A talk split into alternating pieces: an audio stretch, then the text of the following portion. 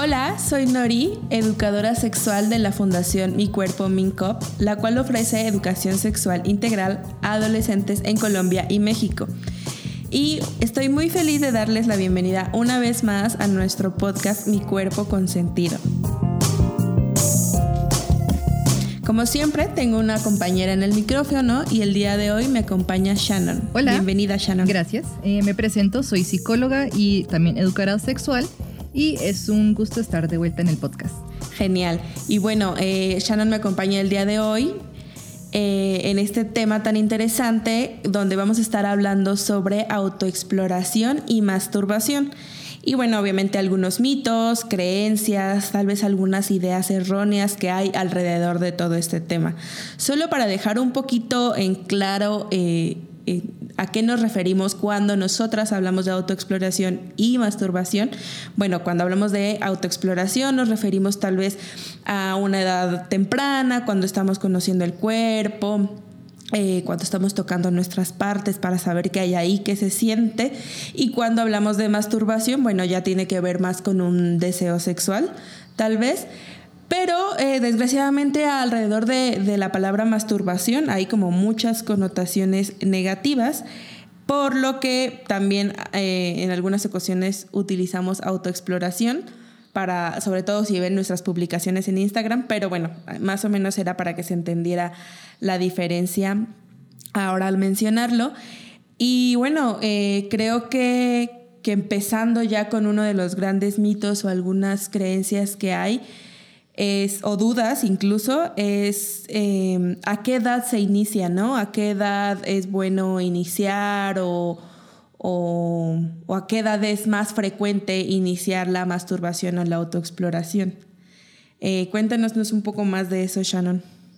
Sí, eh, realmente cuando vemos como especialmente series y películas, eh, siempre pues a menudo vemos que hacen como chistes en cuanto a pues que los adolescentes ya pues se, empiezan a masturbar, que empiezan como a tener ese tiempo a solas, ¿no? Y es como que, uy, están cerrados en el cuarto, ¿qué estar haciendo? ¿No?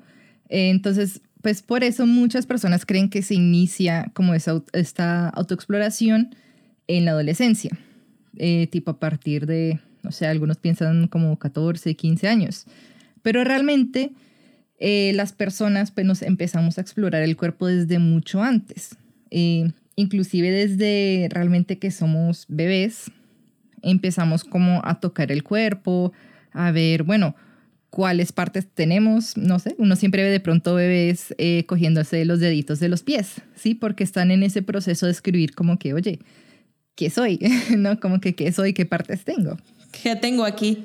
sí, entonces eh, empiezan como en esa autoexploración de como que, bueno, ¿qué partes tengo y cómo se sienten esas partes. Entonces, digamos lo mismo, si un bebé eh, se ala el cabello, el cabellito, pues le va a doler. Y va a decir como que, bueno, no puedo hacer eso porque me duele. Y pues claro, los genitales también van a ser una parte del cuerpo que en algún momento van a encontrar y se van a explorar. ¿Sí? Eh, sin embargo, en estas edades tempranas no es con un deseo sexual, no es eh, con, con, más intención que simplemente explorar y ver qué es lo que hay ahí. Claro, los genitales se pueden sentir placenteros, se pueden sentir bien cuando se tocan, mm, pero realmente es eso, es como una sensación de como que, bueno, por ejemplo, cuando a mí me dan un abrazo, pues ese abrazo también se siente bien, ¿sí? Solo piensan así de forma muy, pues podemos decir entre comillas inocente, pues como muy, muy de como que, bueno, eso es lo que siente el cuerpo.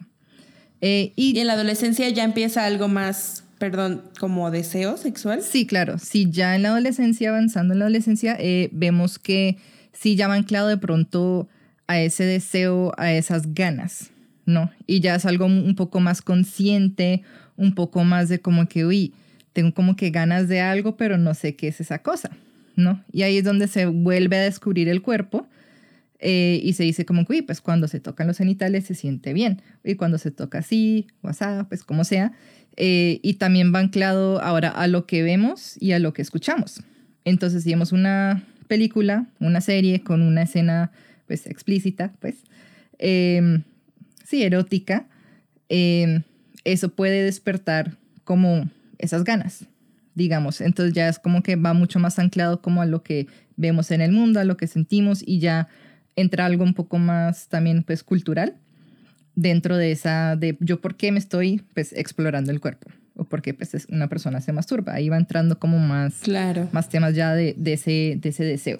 Oye, y otra de las cosas como también, como otros mitos, otras ideas, otras dudas muy comunes es la frecuencia, ¿no? De, de cuánto se realiza, ¿no?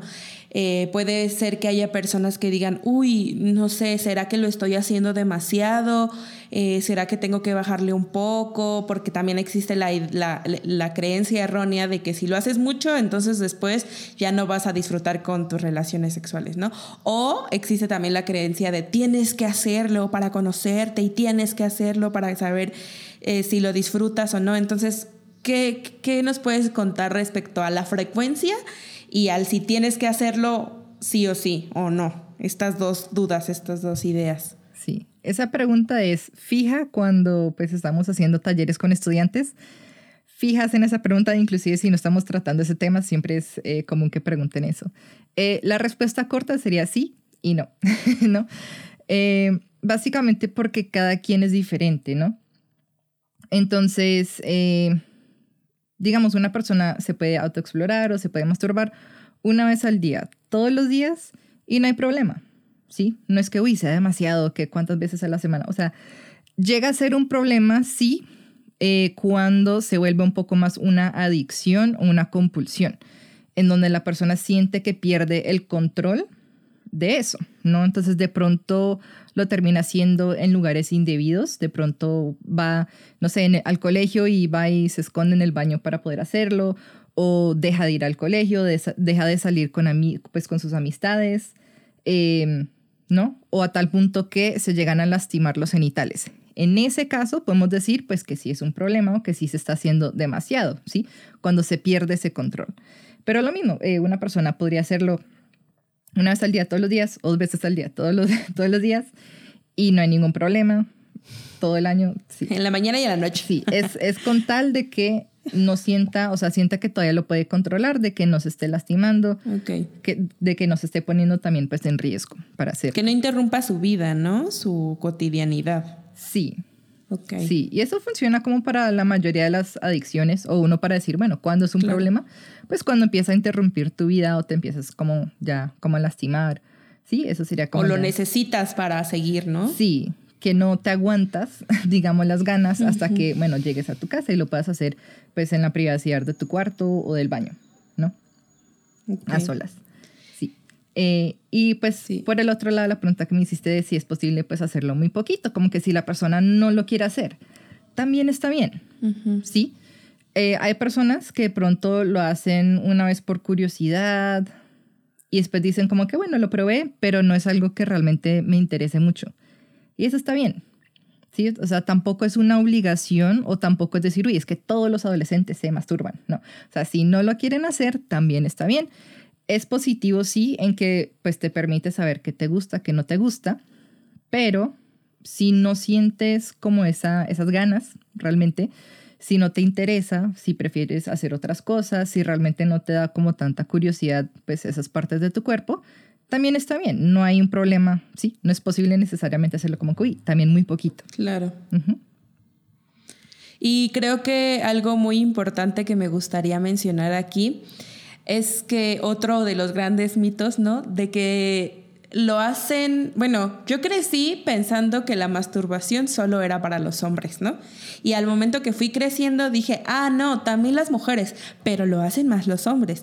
Y creo que no hay un porcentaje, o bueno, seguramente habrá estadísticas y análisis y estudios de universidades muy prestigiosas, pero creo que hay que quitarnos eso de la mente, ¿no? De que solo los hombres lo hacen o la mayoría de las personas que lo practican son hombres, no, ¿no? O sea, aquí es como, no es cuestión de género, sino también como de gustos, ¿no? De, de que te guste y de que te sientas bien y sobre todo como que no cargues con esa culpa de que, que, nos hace sentir tal vez la sociedad o la educación o lo que sea. Sí. De, está, de, sí, hay mucha gente que siente culpa al masturbarse, ¿no? Porque dicen que está mal, que es sucio. Claro. Y no, es tu cuerpo, eres tú explorando tu cuerpo, ¿no? Sí, es, es muy probable que la primera vez que lo hagan eh, después sientan como una culpa porque decir como que es algo que como indebido, es algo prohibido, ¿no? Tiene esa connotación. Sí, sí. Y bueno, eh, otros, otros grandes mitos que hay, eh, por ejemplo, el de que te pueden salir mm, pelos en las manos, ¿no? yo escuchaba mucho que les decían a a mis compañeros en el colegio como, este, te van a salir, eh, te va a quedar la mano peluda, ¿no? y yo me acuerdo mucho de un compañero que era muy cínico, que decía como que, uy, profe, entonces ya tendría así toda la mano llena de pelos, ¿no? Y todo el mundo se reía.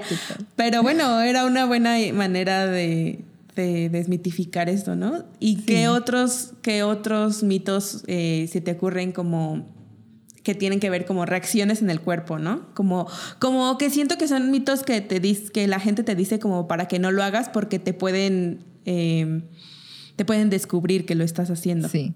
Pues también otro súper típico sería el que pues salen granos en la cara, ¿no? Que realmente es algo que sí o sí en la adolescencia, o sea, a todo el mundo le salen granitos en la cara durante la adolescencia porque es una reacción a esos cambios hormonales. Sí, muchas veces el acné va anclado pues al tema de las hormonas.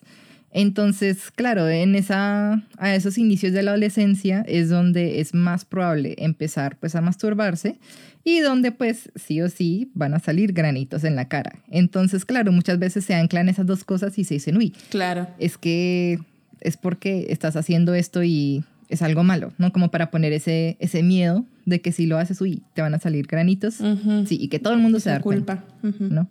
Sí, ese es un gran mito también que, les asusta mucho a los hombres los, granitos en la cara y que luego entre adolescentes hacen bromas de eso. Pero otro de los grandes mitos y que es como con lo que me gustaría cerrar el día de hoy es hablar sobre la masturbación y las relaciones de pareja, ¿no? Ya mencioné algo sobre que luego dicen que si lo haces mucho, si te masturbas mucho, después no vas a disfrutar las relaciones sexuales, ¿no? Y eso es un mito. O sea, no es como que, no sé, como que te, acostumbras a la mano o a los juguetes sexuales y ya no quieres eh, los genitales de tu pareja o de tus parejas sexuales, ¿no? Pero em, sí que es verdad que hay personas que disfrutan más, ¿no? O sea, sienten más placer al masturbarse que al tener relaciones sexuales, pero no es porque ya se volvieron adictas a la masturbación, ¿no? Sino que tal vez eh, a la hora de estar con sus parejas no se sienten nervios, hay alguna falta de química, falta de comunicación con su pareja que no les permite decirle, oye, es que esto que estamos haciendo no me gusta, me gusta más así, me gusta más así, ¿no?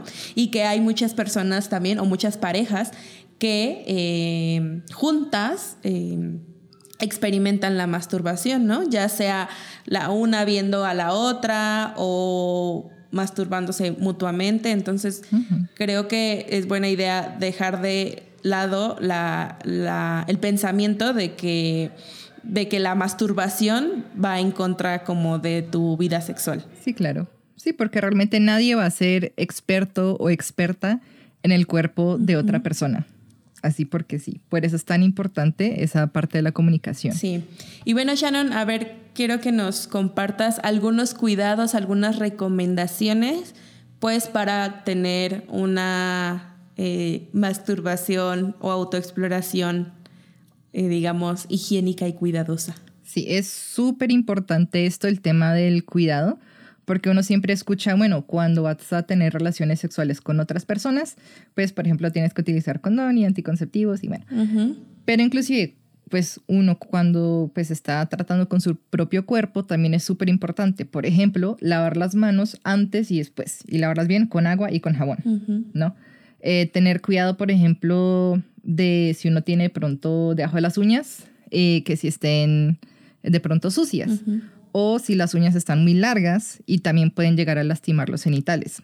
Entonces hay que asegurar pues de que, bueno, de pronto sí están más larguitas, pero que no estén puntiagudas, ¿no? que no sean capaces como de lastimar, eh, porque esa piel de los genitales es pues más sensible. Entonces hay que tener pues mucho cuidado eh, con ese tema y también, por ejemplo, anillos, ¿no? O accesorios así también. Em, también lo ideal es no introducir objetos raros en los genitales. Claro sí, eh, escuchamos como los chistes de que la zanahoria o el pepino eh, cosas así, que cepillos, no sé. El resaltador. Cositas así. Eh, de textos. sí, el resaltador, que el cepillo de dientes, o sea, mil cosas.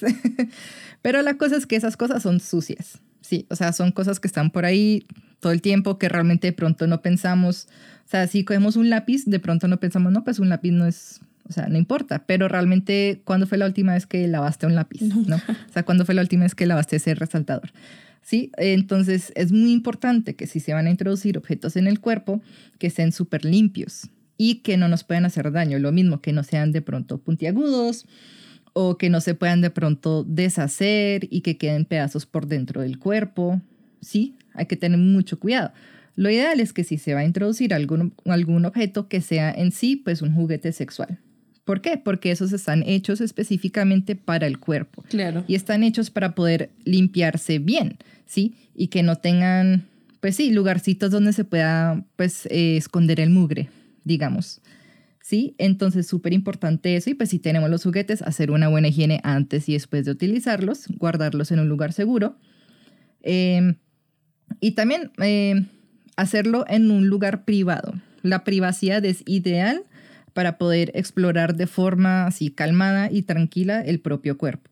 Entonces, ¿qué lugar podría ser? Pues el cuarto si se puede cerrar la puerta con seguro, que uno no crea que en algún momento alguien puede entrar, sí, sin tocar, eh, de pronto en el baño, en la ducha, esos son lugares que son ideales porque eh, son lugares privados.